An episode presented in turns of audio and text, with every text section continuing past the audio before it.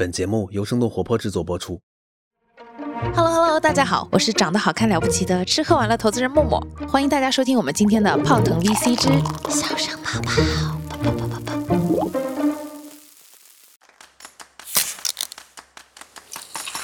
泡腾 VC 有点东西，欢迎收听泡腾 VC。听身处一线的风险投资人带给你最前沿的 VC 趣闻和冒着泡泡的新鲜观点，让我们聊点冒泡的。泡腾 VC 有点东西。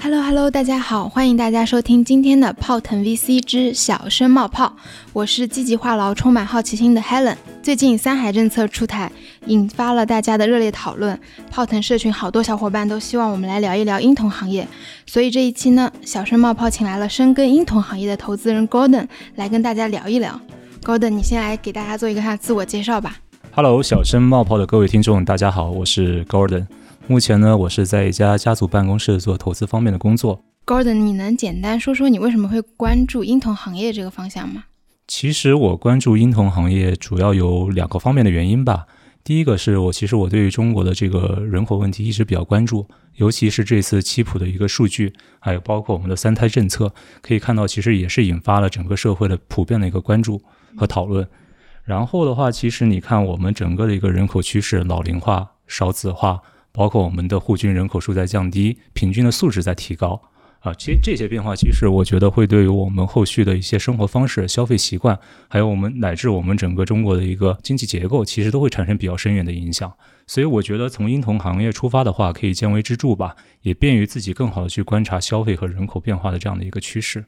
第二个其实是比较 personal 的一个原因了，因为再过几个月，我可能就会成为一个新晋的奶爸。所以我觉得现在提前做好功课，以后更好的服务于老婆大人，还有我的孩子。哇哦，那我就先提前恭喜高登了。啊，谢谢谢谢谢谢。那其实说到婴童的话，我其实一嗯一下子想到的是奶粉、纸尿裤这一类的嘛。嗯，但是我最近也有注意到有一些婴童的新品类出现在市场上，比如说像小蓝象排汗睡衣啊之类的。嗯，你能简单介绍一下现在婴童行业大致的一个市场情况吗？可以，其实目前整个的中中国的一个婴童行业的市场规模大概有三点三万亿，其中呢，像婴童的产品和婴童的服务各自占到百分之五十，大概分别是一点五万亿和一点六万亿。至于婴童服务的话，其实随着你这个母婴服务、婴童服务的这个快速的发展，你可以看到有很多的这样的一个服务区出现了。呃，比如说咱们的一些产后的月子中心啊，产后的康复中心，呃，儿童的摄影。啊，有一些早教，一些托育，但是这些婴童服务可能是比较受限于他们地域扩张的一些速度，所以更多的是出现的是一些区域性的品牌。嗯，那至于像婴童产品的话，呃，目前我们其实也是遇到一个比较好的机会，因为中国的整个的工厂的供应链现现在是比较成熟。同时的话，我们母婴渠道也是迅速的发展，所以给到了我们一些国货品牌很好的一个机会，去让他们去接触我们终端的消费者和教育我们终端的一个消费者。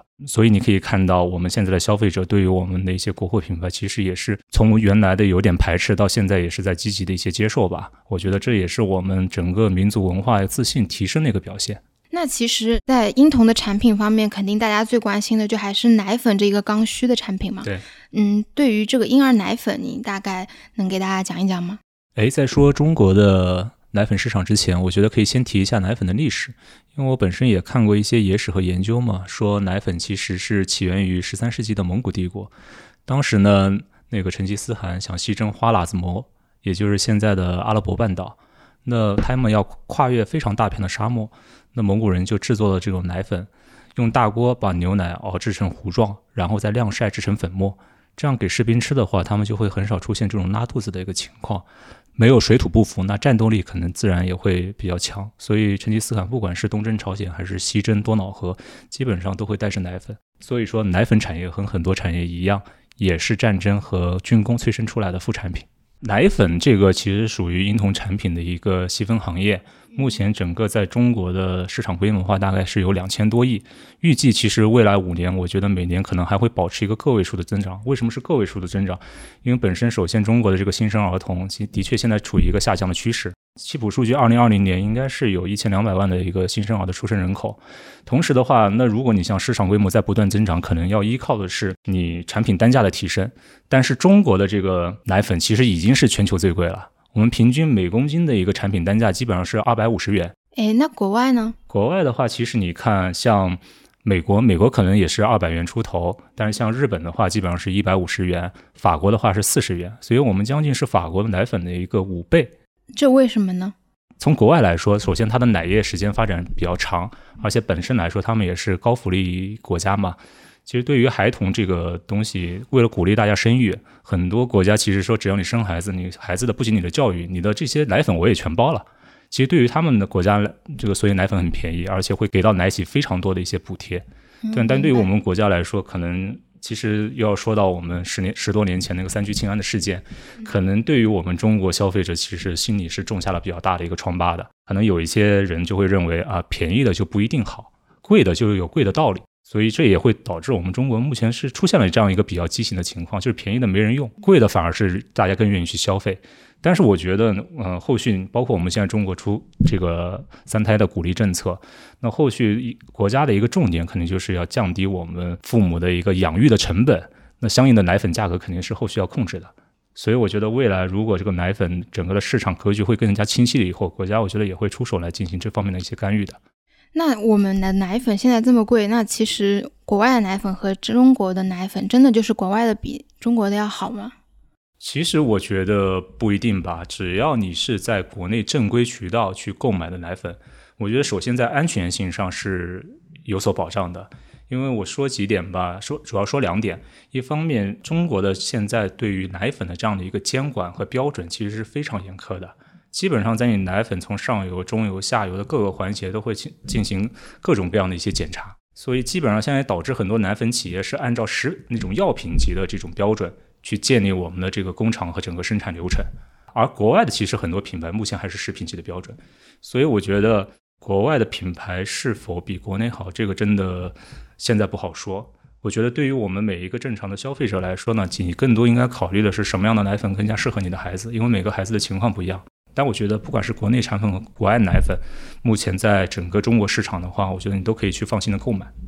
嗯，明白了。那其实这个奶粉整个行业的话，它的产业链是个什么样子的样子？嗯，其实任何行业的产业链，你都可以从上游、中游、下游来来看嘛。那中游其实主要就是我们的一个奶粉生产企业，比如说像雀巢、惠氏啊、达能啊，然后像这个我们国产的飞鹤。那上游呢，其实主要是一些原料奶的提供商，他们可能目前更多的是一些牧场或者是一些牧业集团，比如说最近快要上市的那个悠然牧业。对吧？下游可能就是我们的这个渠道商，包括我们的终端零售商，这是我们的下游渠道。其实对于奶粉这个中游这一块的话，它的毛利其实是非常高的，最高的可能能做到百分之七十的毛利，然后它的净利润做得好，可能也能达到百分之三十四十。基本上我看所有的奶粉企业那个毛利没有低于百分之五十的，如果低于百分之五十，那你这家企业基本上在市场上也很难有生存空间，你没有足够的空间去做研发，更多的是你没有足够的空间去做那个营销。给到你渠道的一些返佣这一块儿，那像我们上游牧业这一块儿的话，其实你看现在也是由原来的很多散乱差嘛，然后品质得不到这个保证，现在也更多像这种集中化、规模化去发展了。那目前你看我们现在奶粉巨头基本上都有它自己体系内的这个上游牧业，飞鹤它是在去年刚刚收购了那个原生态牧业，蒙牛有自己的现代牧业，然后最近要上市的悠然木业是其实是伊利体系的。所以你也看到行业的整个的一个发展趋势，其实一方面也是在纵向的进行上下游产业的一个并购。嗯，至于下游的这个渠道，我们现在主要的渠道分为三个嘛，线线上的一个渠道，线下的母婴店，还有线下的一些大型商超。这个目前占比的话，母婴店的一个比重实际是越来越高，可能能达到百分之三十到四十。有一些品牌，它可能对于母婴店的这个销售渠道依赖，可能能达到百分之七十。那对于他们，你们要给到他足够的一些利润空间。基本上，经销商的一个利润空间在百分之十到十五，终端零售商的利润空间在百分之十五到百分之二十五左右。现在渠道这个头部品牌慢慢也也有起来的趋势啊，比较头部的那就是准备 IPO 的孩子王。还有我们的爱婴室，其实你也可以看到，像飞鹤，你可以看到它的股东结构当中有百分之二就是我们孩子孩子王的那个汪建国汪总，啊，所以通过这种方式，它也可以加强对于渠道的一个粘性和把控嘛。哎，那刚刚提到了飞鹤这家公司，那其实在中国市场上的话，每家公司的市占率大概是个怎样的情况？嗯，目前中国的市场，我整个外资和内资的比例的话，应该现在是五五开。其实最高的时候，外资能占到百分之六十多，近应该五六年吧。国产品牌还是比较争气的，现在是五能五五开。那现在市场排名第一的应该就是中国飞鹤，它市占率大概是在百分之十五。第二呢是雀巢汇市，第三呢是达能。他们三三家加起来 C R 三大概应该不到百分之四十，其实这个比例其实相对来说是比比较低的，跟国际水平来比较的话，比如说像美国，它的 C R 三就将近百分之七十多到八十，像一些西欧国家，比如说丹麦，它的 CAR 三能达到百分之九十，所以我觉得在中国这个市场，这个品牌的集中度还是有进一步提升的空间的，并不需要这么多品牌。那飞鹤它是怎么做到在中国市场上市占率第一？它是在这个竞争激烈的奶粉行业，它是如何脱颖而出的呢？其实你回顾飞鹤的整个的这个发展历程啊，从冷永斌冷总二零零一年收购了飞鹤这个品牌嘛，你会感觉到它基本上在每一步，基本上不论是在它的产品，在它的渠道，在它的资本，都是有踩准了最准的一个节奏。首先，我觉得可以从它的产品来说，产品它是在。推出了一个超级大单品，一个叫新飞帆。这个单品的话，其实它在二零一零年就推出了，到现在已经有十一年的历史了。而且当时它其实就是对于这个产品，它就是定位于专注于还原母乳，因为毕竟不论是什么样的奶粉，其实最接近母乳的一定是最适合孩子的。同时呢，在一四年、一五年的时候呢，他把他的 slogan 也改了，对吧？从一罐好奶粉变成了更适合中国宝宝体质的奶粉。这个其实一下子也会占据很多这个用户妈妈的心智。另外呢，他又请了那个国际章章子怡来做他的一个代言人。其实这几个组合拳下来的话，其实新飞帆在整个中国的这个品牌定位、形象、销量一下子就上来了。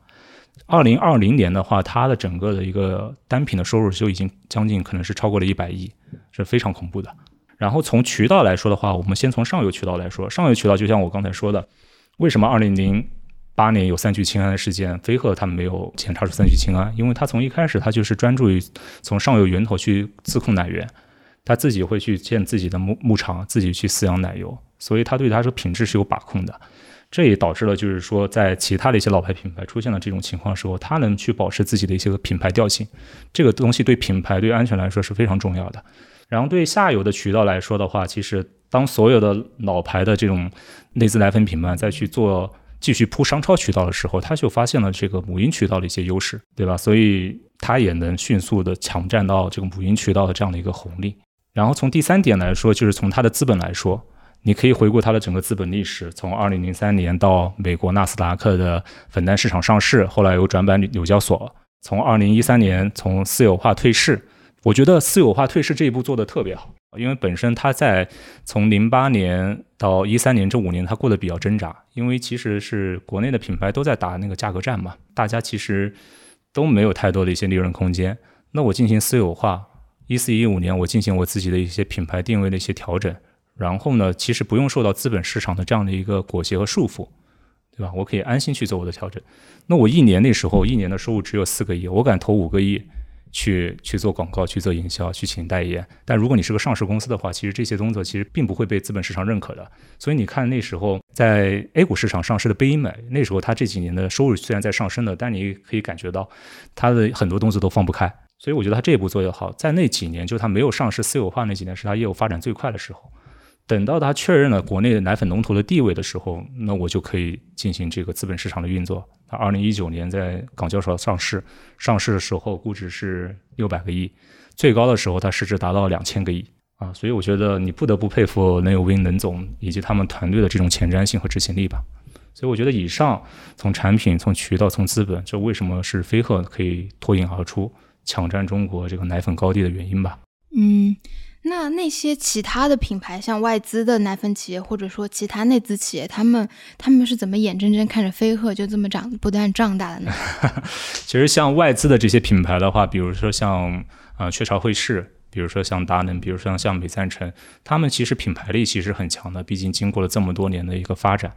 所以他们更加注重一二线城市的这个渠道以及一个电商的销售。呃，依靠他们品牌品牌的一个虹吸效应来促进它的销售。对于其实下线城市的渠道，他们没有引起足够的重视，往往是通过这种省级代理、分层销售，对吧？来来做这个下沉城市。那这样的话，其实底层的渠道商他没有足够的利润利润空间去推你的产品的，所以你没办法做好下沉城市很好的渗透。那对于像内资品牌，像伊利、完达山、贝因美这些，他们主要倒是做下沉渠道。但是他们渠道铺错了，就像我之前说的，他们没有意识到这个渠道主要有商超向母婴转变的这个趋势，他们还是投入了大量的精力在那个商超方面。你在你市场选对了，你方向努力错了也没什么用。然后呢，其实飞鹤它就是在它相当于其实是在一个非常红海的市场，通过它品牌和渠道的一个差异化的定位，创造了一个南海的市场。感觉就是在感觉在这个市场就没有人在跟它竞争一样，因为它都是相对于外资差异化，相对于内资也是差异化。所有的不管它的渠道、产品，或者是它资本的一些节奏吧，我觉得更多的就是源于它企业定位的一个正确、战略方向的正确。我们刚刚讲了那么多企业品呃奶粉企业，那未来的话，这个奶粉的战争还是会是巨头之间的争夺吗？还是说我们中国的一些新品牌，还有在奶粉市场上还有一些机会？其实我我不知道你最近你有没有关注到一些新闻，比如说像美赞臣被我们国家的一个。P 冲华资本给收购了，同时呢，还有像悠然木业啊，也现在准备 IPO 上市了。其实从这些新闻来说，其实你可以看出两个趋势吧。从美赞臣被这个冲华资本去去收购的话，你可以看出目前这些品牌现在已经开始出现一些横向的并购和兼并了。也就是说，其实这个市场上并不需要那么多品牌啊，所以我觉得未来，嗯，我们整个的一个品牌的集中度还是会进一步来提升和上升的。从那个悠然木业上市的话。就是所有的这个头部乳企，伊利、蒙牛还是飞鹤，他们都在做上游的一个并购。这样的话，它能把自己的那个利润空间更加的夯实，同时的话也是能保证你优质的奶源。因为现在呃奶粉的新国标也出来了，那后续对奶粉的这个标准也会越来越高，会进一步的出新一些中小中小奶企没有没有能力去控制那些奶源的一些奶企嘛。那对于下游，我觉得他们也会慢慢的有一些渗入，但那我觉得会不会让他们自己去做这渠道这一块呢？那不一定。可能更多的话，就像我说的，可能会交叉持股啊，增强这种渠道的一些粘性，对吧？如果你把上中下游全部都做了，那跟国家的这种反垄断也是相相背离的。所以我觉得未来可能五年吧，还是巨头之间相互争夺的这么一个阶段，每个可能都是要提升自己的份额的。那新品牌的话，我觉得暂时奶粉这个行业的壁垒是蛮高的，但你也可以关注其他的一些细分的品牌，比如说婴儿的辅食，比如说像奶酪棒这些。我觉得这些可能还是会有一些新品牌的机会，但目前目前这个竞争也是非常激烈，基本上各个头部品牌现在也在推出自己的一个产品线产品线。那以上就是本期小声冒泡的全部内容啦。对奶粉婴童行业感兴趣的小伙伴，欢迎在节目下方评论区与我们留言互动，Golden 答应会在线答题哦。对，因为关于这个大，如果大家想更多的了解这个婴童行业的话，下周三我会在咱们泡腾 VC 的公众号首发一篇关于婴童行业的行业报告，大家有兴趣的话可以关注我们的公众号。拜拜拜拜拜拜拜拜，谢谢谢谢。